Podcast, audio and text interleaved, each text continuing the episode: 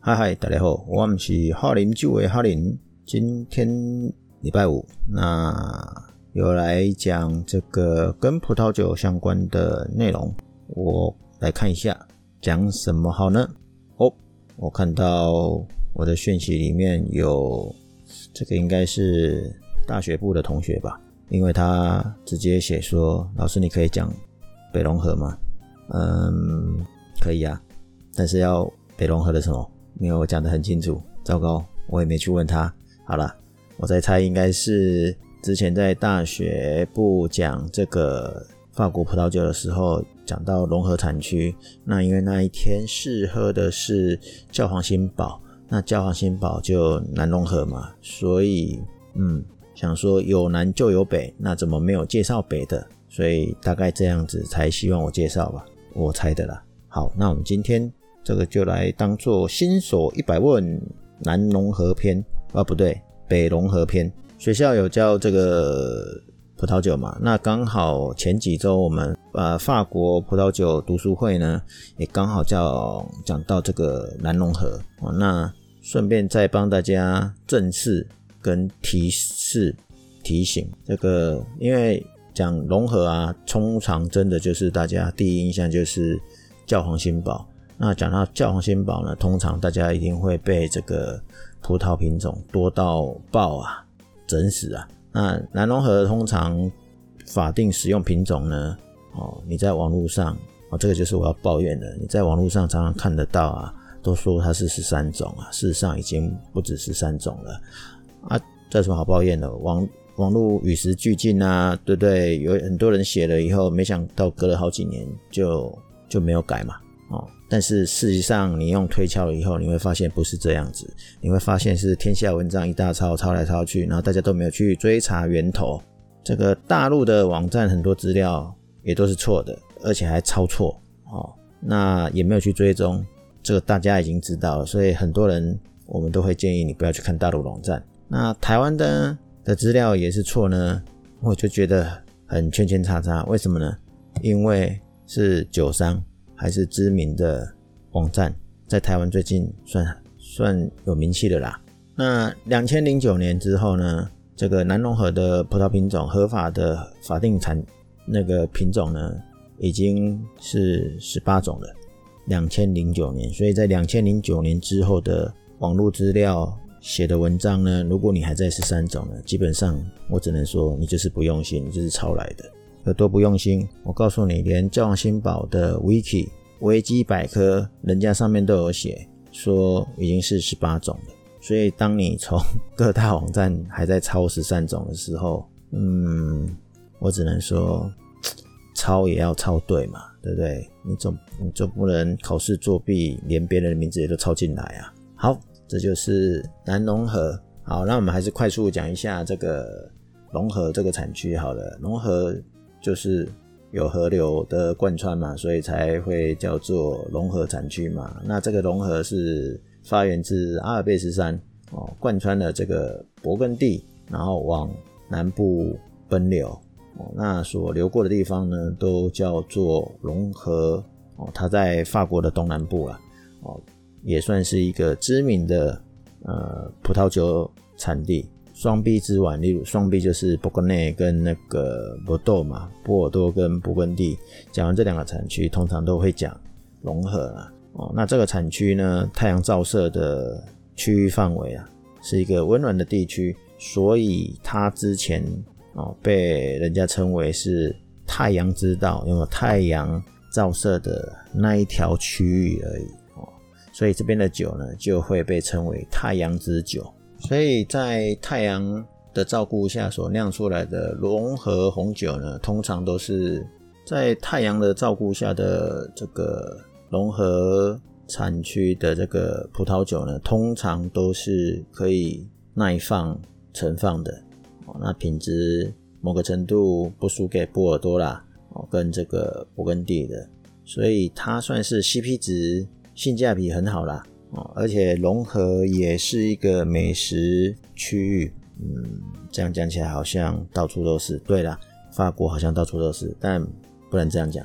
这个融合这个地方有松露啊，哦，气势，啊，也也也算是一个食材的宝库了。那龙河有分，刚刚有讲到嘛，南龙河跟北龙河嘛。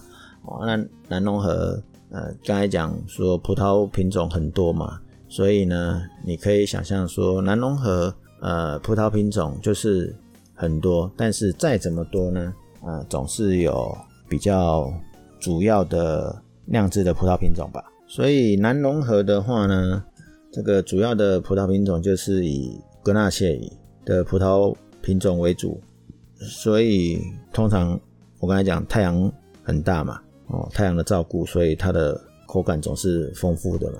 那它除了这个品种，当然还有其他什么咖喱酿啊、神兽啦，哦，这些都是红葡萄。那白葡萄呢？哦，这个北龙河也有的 Viognier 跟 m a s e n 跟 h u s e n。那当然还有很多其他的品种，但不管怎样。哎，今天我们要讲北龙河，所以我们就讲北龙河的部分。那北龙河呢，最主要的葡萄品种呢就是虚哈。那也是因为太阳的关系，所以香气浓郁。这个主体哦，葡萄酒喝起来的那个主体是强劲的。那当然，这个讲西哈的时候，一定会讲到澳洲的 Shiraz，因为。这两个品种都是一样的，而且呢，都是太阳照射的地方，但是风格还是有落差。为什么呢？因为澳洲的太阳似乎是更强。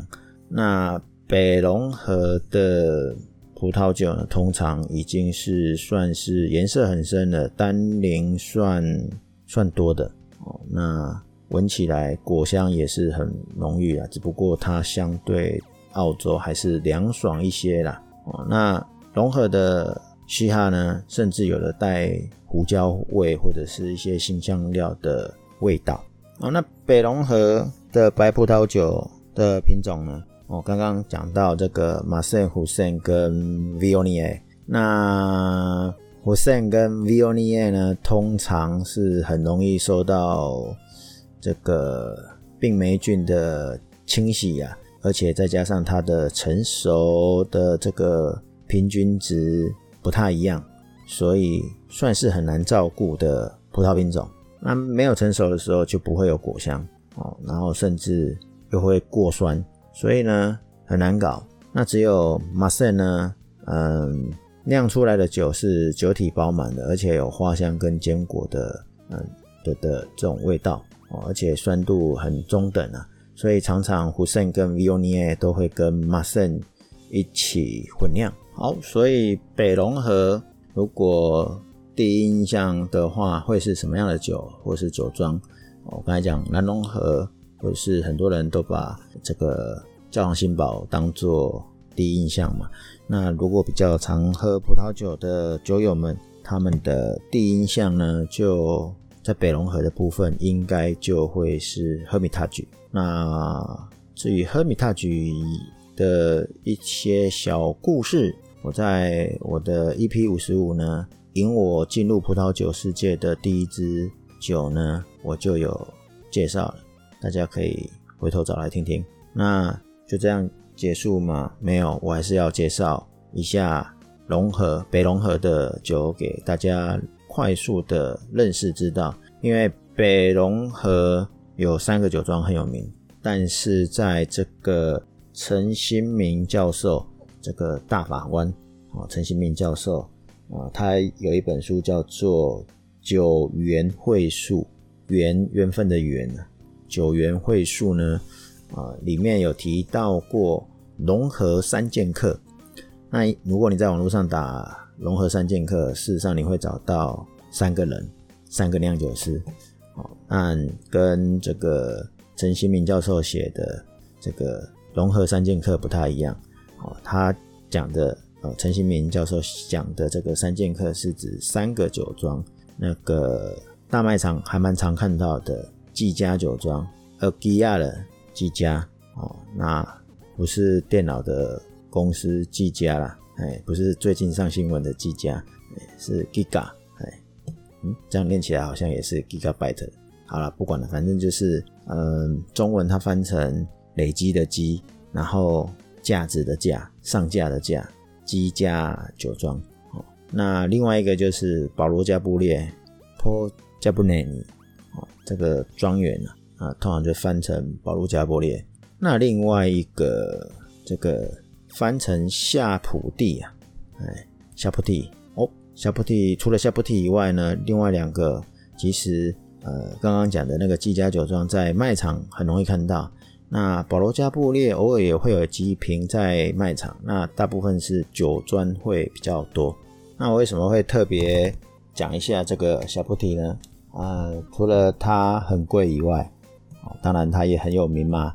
那很贵我们就不用讲了，因为呃，这个基家酒庄可以从最便宜到不便宜的都有。那保罗加布列呢，平均值都是中上，就是价格中上哦。最好入门就是几家酒庄了。哦，那小菩提的话呢，就是我们可能要登峰造极了一下。那小菩提呢，呃，有两百一十几年的历史嘛。啊，讲这个也没有意义，因为很多酒庄都两百多年。但不管怎么样，他在一九九零年的时候，他这个庄主呢，当时就感受到葡萄酒的国际化的一个趋势啊，所以呢，他就跳脱舒适圈了，哦，跳脱这个北龙河呢，往哪里看？我们刚才讲这个西哈嘛，西哈的葡萄酒嘛，所以他会找哪里？他就找了澳洲，所以他就澳澳洲。也开了酒厂哦，来酿制葡萄酒，所以多管齐下下，这个赚钱很快啊。